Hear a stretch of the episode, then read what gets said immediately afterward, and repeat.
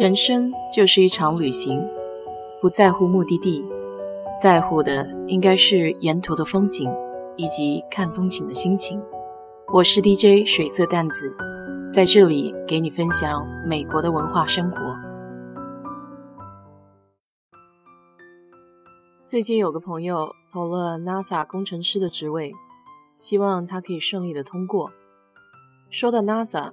我还是早些年去休斯顿的太空中心参观过一次，里面有很多和空间站有关的设备，还有模拟器。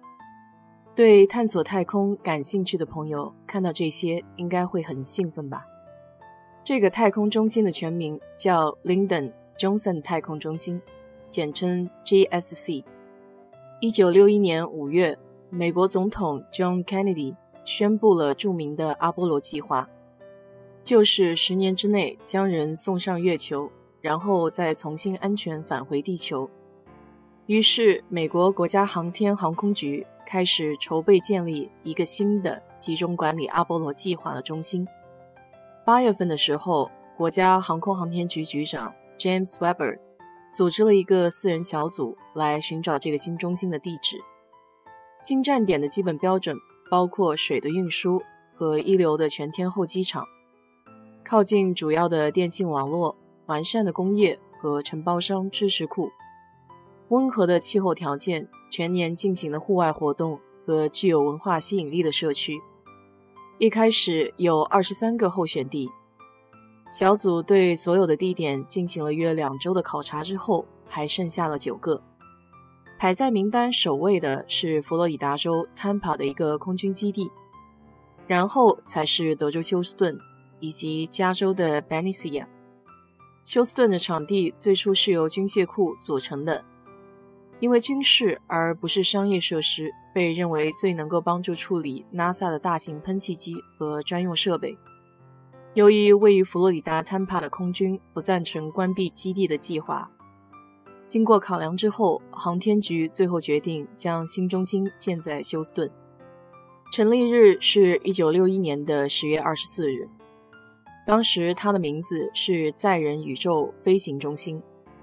最早的办公室在市区西面的一座购物中心里的两个服装店。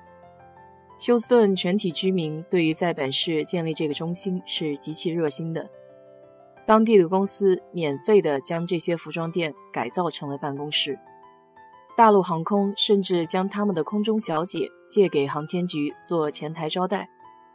除此之外，Rice 大学还将一块牧场空地送给了航天局，也就是太空中心今天的位置，位于休斯顿东南方向。这一片原本是属于一个独立的小城，在1977年才被并入休斯顿。为了方便通行，航天局还买了一块240公顷的有高速公路连接的空地。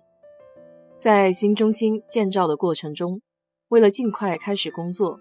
太空中心还向当地的公司借了十来座办公楼，比如休斯顿大学内部电视台的播音室被用作电脑中心，机器厂则暂时建在一个饮料厂中，大多数职员在一个老空军机场的棚子里工作。这些位置都被标注在航天局内部特别的地图上。一九六二年三月一日，太空中心的指导 Robert Gerbes。入驻办公室，这意味着太空中心建设工作正式开始了。一年以后，两千一百名职员入驻新中心，启动资金高达六千万美金。一九七三年的二月十七日，为了纪念美国前总统 Lyndon Johnson，中心改名为 Lyndon Johnson 太空中心。从双子座、阿波罗和 Skylab 太空实验室项目。到今天的航天飞机和国际空间站计划，这个中心一直指导的 NASA 在人类太空探索方面的工作，管理着空间站上的所有活动，并指挥所有的航天飞机飞行任务，包括空间站组装飞行和哈勃太空望远镜的维修服务。它是国际空间站的主要中心。是美国领导的十六个国家和地区共同努力的结果，也是有史以来规模最大、功能最强大、最复杂的人类太空设施。一九九二年，为了让更多对探索太空的爱好者了解太空中心的设备和运作，在 Walter Disney 幻想工程开发部的帮助下，设计了太空游客中心。在这里，游客可以参观航天中心的任务控制和宇航员培训设施，观看历史悠久的航天器展览，欣赏几部在太空拍摄的 IMAX 和 4K 电影，并且可以探索美国太空计划博物馆。